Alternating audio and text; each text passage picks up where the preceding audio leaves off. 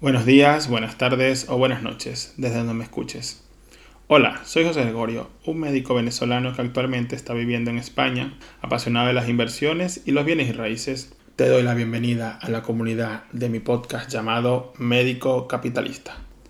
Un podcast creado por un médico enfocado al gremio y a todos en general, donde aprenderemos sobre inversiones y bienes y raíces para alcanzar la libertad financiera con cada podcast hablaremos de un tema que nos ayudará a entender y acercarnos más a esta meta. ¿Te parece si empezamos con el capítulo de hoy? Donde hablaremos sobre el inquilino perfecto. ¿Existe en realidad? Debo recordarte que en este podcast hablamos de inversiones y ten en cuenta que los mercados y los países son individuales. También que toda inversión conlleva un aprendizaje y riesgo de perder dinero, pero la responsabilidad de manejar el dinero es exclusivamente de ustedes. Continuamos con el podcast número 17. ¿El inquilino perfecto existe? Cada vez más personas e inversores dejan sus propiedades para rentabilizarlas y pensar en el futuro, en la libertad financiera e incluso muchos piensan en su jubilación mediante el alquiler de los inmuebles. Pero en los últimos años y por las diferentes políticas del país, estos propietarios tienen muchos miedos, como lo reseña Fotocasa en su artículo y que hemos comentado en podcasts anteriores. Y cabe mencionar ¿Cuáles son esas preocupaciones o riesgos que perciben los propietarios de viviendas vacías? Que la ocupen un 43%. El costo que supone mantener un inmueble que no genera ningún beneficio, seguros, pagos de comunidad e impuestos. Un total de 41% de personas. Que la vivienda se deteriore por el abandono, tuberías, instalaciones eléctricas y electrodomésticos en un 27%. Que entren a robar un 25%. Que se agraven pequeños desperfectos por la no detección a tiempo, humedades, fugas, etc., en un 25%. Por eso, miles de propietarios se hacen muchas interrogantes. ¿El inquilino perfecto existe? ¿Cómo es el inquilino perfecto? ¿Qué características debe tener este inquilino perfecto? ¿Qué tipo de inquilino te imaginas para tu inmueble? En consecuencia, una mala selección en el inquilino significará meses o años de problemas que puedes haber evitado. Es mejor un inmueble vacío que mal ocupado. Debemos recordar que para lograr las cosas debemos tener un método y para la elección del inquilino no escapa a esto. En consecuencia, invertir en viviendas para alquilar no es descubrir el universo. Se trata de pasos que seguidos a pie de letra puedes lograr las metas, pero siempre debemos entender primero cómo invertir y tener un mentor que haya recorrido el camino. Por ende, con la elección del inquilino para nuestro inmueble es el punto de inflexión entre tener rentabilidades o perder la cabeza con meses de estrés. Pero todo empieza con la compra del inmueble con el fin de alquilarlo, adecuarlo y dejarlo listo para vivir, publicar el inmueble en web y portales inmobiliarios, visitas y selección del inquilino firma de contrato y entrega de llaves. Una buena convivencia entre el arrendador y el arrendatario. Nota. Debemos atraer al inquilino que deseamos a nuestros inmuebles. Paso número 1. Atracción del inquilino. El arte de la atracción tiene un vínculo con todas las artes, porque el objetivo final es ponerte en contacto con aquello deseado, que te asegure el éxito. Esto quiere decir que si enfoca tu mente en el contexto inmobiliario debemos ofrecer lo que el mercado demanda o tus posibles inquilinos desean. La idea es ofrecer el mejor inmueble al precio competitivo del mercado en la zona más demandada. Yo en mi caso tengo un eslogan que podría decirse así. Piso listo para vivir, simplemente llega, vacía tus maletas y disfrútalo. Limpio, cómodo, práctico y minimalista, justo para entrar a vivir. Publicación del anuncio. Lo puedes realizar en las principales plataformas digitales o pagar a una inmobiliaria que se encargue de la gestión.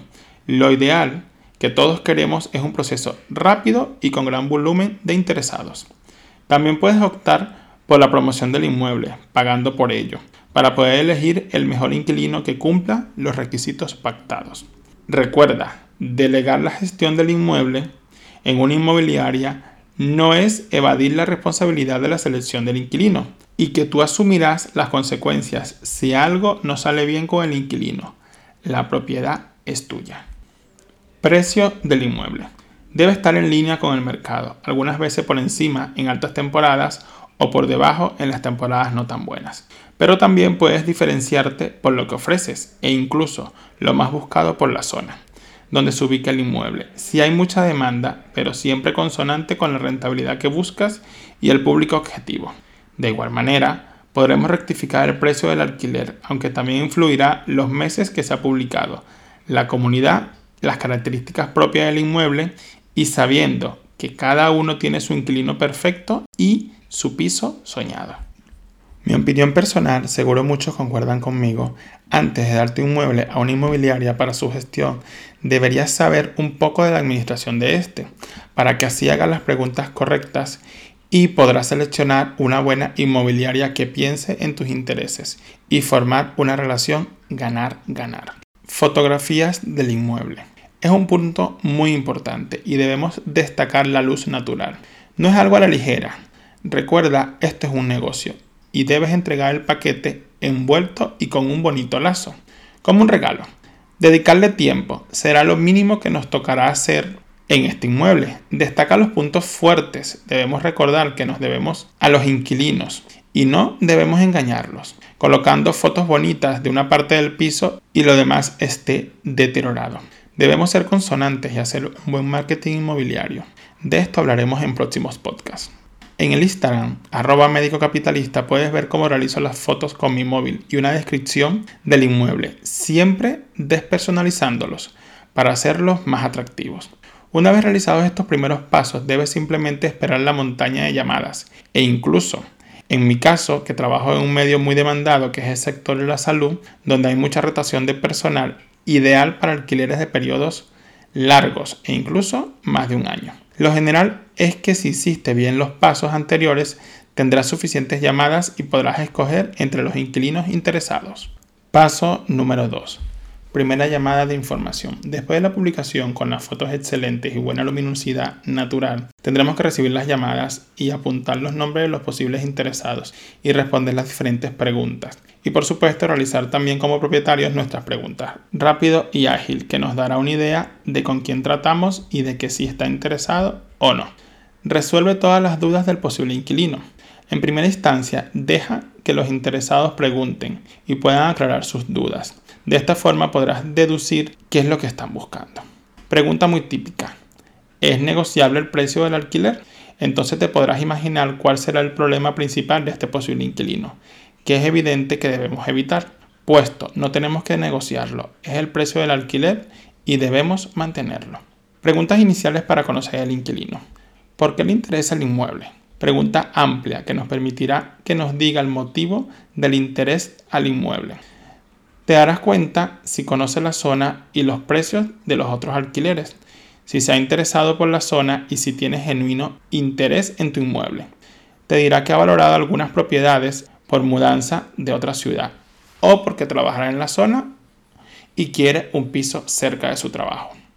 ¿Te gusta la zona? Con esto podemos evaluar si conoce la zona de la ciudad o es primera vez, si de verdad está deseando mudarse o simplemente está averiguando. ¿Posee usted un empleo? Todos queremos un inquilino que trabaje o que tenga ingresos medios estables por lo menos tres veces el alquiler para que pase el filtro de los ingresos. Si es un estudiante, los padres generalmente son los avalistas. También esta pregunta nos revelará si viene a trabajar o a estudiar.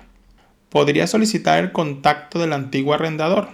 Esta pregunta es un filtro, pero más que todo es para ver la reacción del posible inquilino y se usa por si tenemos alguna duda de la verdadera historia de por qué se está mudando. ¿Tiene usted mascotas? Personalmente no aceptamos mascotas en los alquileres por muchas razones. Generalmente por posibles daños al inmueble y sus complementos. Cabe mencionar que debemos dejarlo plasmado en el contrato. Nota. Siempre te dicen es un perro pequeño y llegan con un pastor alemán. Esto le pasó a un colega con un inquilino en su piso. Motivos de mudanza. Es una pregunta que da pie a muchas respuestas. Debemos dejar que hablen y que expliquen sus motivos. Te beneficiaría saber si dicen que se mudan por trabajo o estudio. Alquiler mínimo, un año o menos. Lo ideal en un contrato es un año para evitar la rotación del inquilino y debe ser una vivienda habitual y como mínimo de ley son seis meses. Muchos posibles inquilinos te dirán que están de acuerdo y otros lo dudarán, y allí te hará pie para decidir si alquilas o no el inmueble. Ejemplo, comentarios de un posible inquilino. Si me quedo tres o seis meses, ¿puedo dejar el piso a un familiar o a otra persona? Yo de una vez le dije, no es posible hacer esto, el alquiler es para ti y no puedes ceder el piso a otra persona sin autorización del dueño y previa culminación del contrato. Este posible inquilino, por supuesto, fue descartado.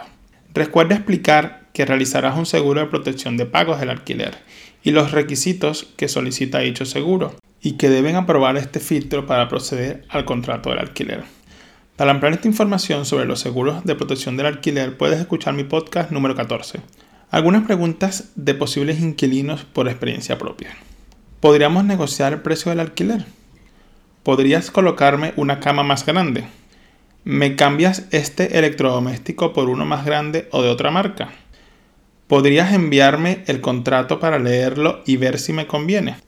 Cosas como estas o exigencias con un posible inquilino que todavía no ha firmado el contrato, en mi particular lo descartaría automáticamente, porque probablemente será un inquilino problemático.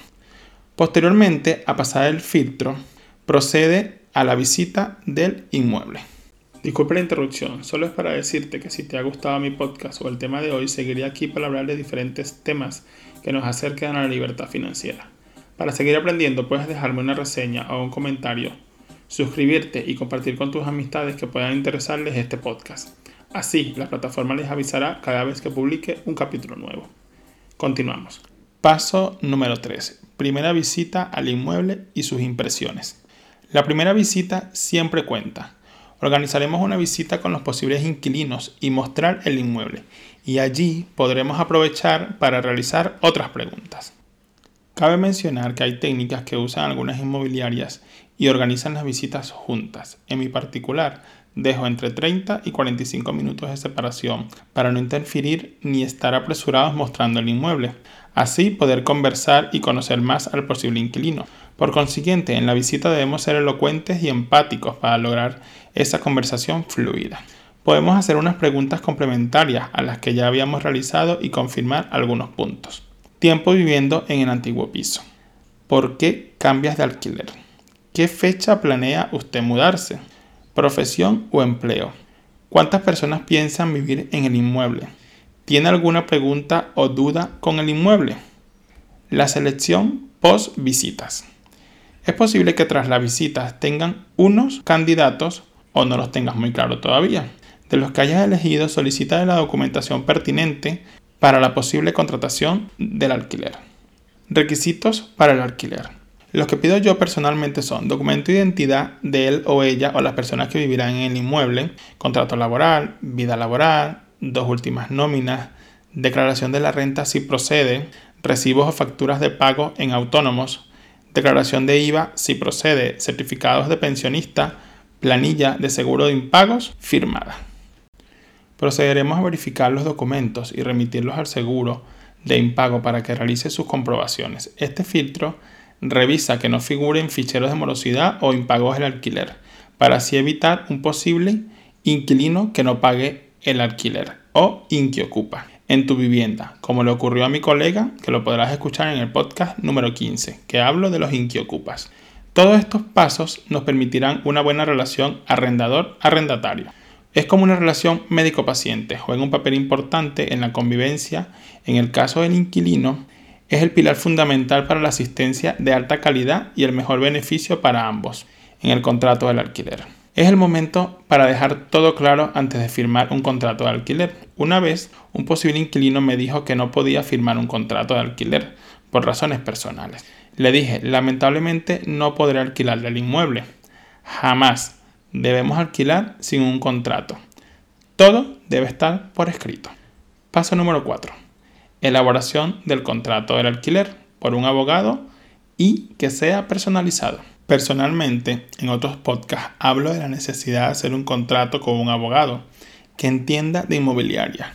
O en un supuesto que hayas delegado a una inmobiliaria, debes leer el contrato del alquiler y ser tú quien primero le dé la aprobación y esté alineado con tus intereses y cláusulas personales. Cabe mencionar que pronto tendremos un abogado en una entrevista que hablará sobre los contratos del alquiler. Por consiguiente, debemos dejar las condiciones claras en el contrato y leerlas al inquilino, que las entienda perfectamente antes de firmar el contrato. Posterior a la firma, la primera semana siempre habrá detalles o problemas mínimos que debemos solucionar o dejarlos por sentado. Hazlo sentir a tus inquilinos escuchados y resuelve sus inconvenientes de fontanería, de electricista, herrería, carpintería, entre otros. Recuerda, un buen inquilino es tu mejor aliado. No todo es cobrar. La primera impresión que te dé la persona siempre cuenta. No solo debemos buscar personas con buenos ingresos, también valorar tener una relación arrendador-arrendatario estable. Dar un margen de pagos y entender sus afecciones, siempre sin afectar tus intereses. Al final, esto es un negocio. Los pagos siempre hay que hacerlos mediante transferencias bancarias o ingresos con conceptos, como ejemplo, mes de alquiler de enero. Así podrás declarar tu alquiler y justificar gastos en el inmueble.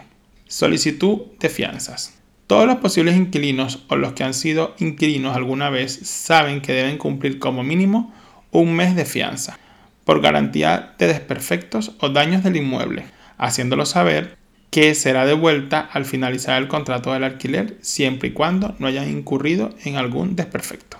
Desconfiar del inquilino súper apurado y perfecto.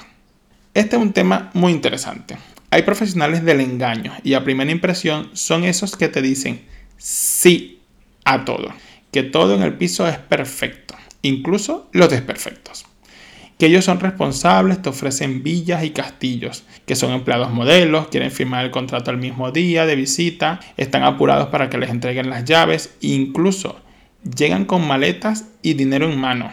Debemos manejar las cosas con mucho tacto como propietarios. Por lo tanto, ellos sabrán qué decirte para que tú aceptes alquilarles y posteriormente te harán la vida imposible. Ejemplo. Tuve una visita a un piso de una persona joven, muy bien educada. Le gustó el piso de 500 euros, pero cobra 1000 euros al mes. Le dije posiblemente no cumples con los requisitos y que había que hacerle un seguro de protección del alquiler y sus datos se remitirían a la compañía aseguradora. Al parecer no le gustó. Para resumir, no me envió la documentación y solo me envió un texto diciendo que no cumple los requisitos, que le he pillado en mal momento y que necesita el piso urgentemente. Y que no tendría problemas como inquilino ni quejas y que intentaría hacer las cosas lo mejor posible. Cabe mencionar que se le ofreció un piso más económico, pero deseaba el más costoso.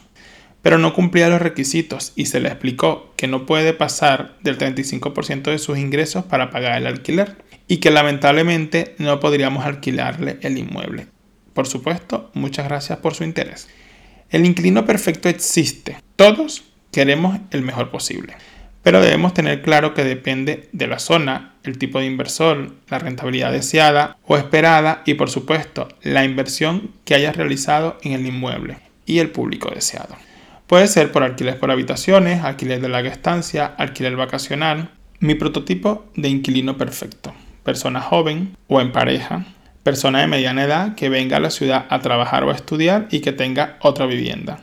Estudiantes o profesores no mascotas, no fumadores, vida laboral estable. Se podría decir que cada inversor tiene mentalmente un inquilino perfecto. Este existe, pero tiene muchos matices que varía de inversor a inversor. Muchas gracias por escuchar mi podcast. Hasta aquí el episodio de hoy. Este capítulo me enfoqué en los principales pasos para lograr dar con el inquilino perfecto, de acuerdo a los matices que tengamos a las rentabilidades deseadas en este episodio pudimos deducir que los inquilinos perfectos sí existen y podemos dar con ellos. No es un trabajo fácil, pero tampoco imposible. Hasta el próximo episodio del Médico Capitalista, cuidando tu salud financiera. Si te gustó mi podcast, no olvides dejar un comentario, eso me ayudará a crecer y a llegar a más personas. Y por supuesto también puedes sugerir nuevos temas. Hasta la próxima, capitalistas.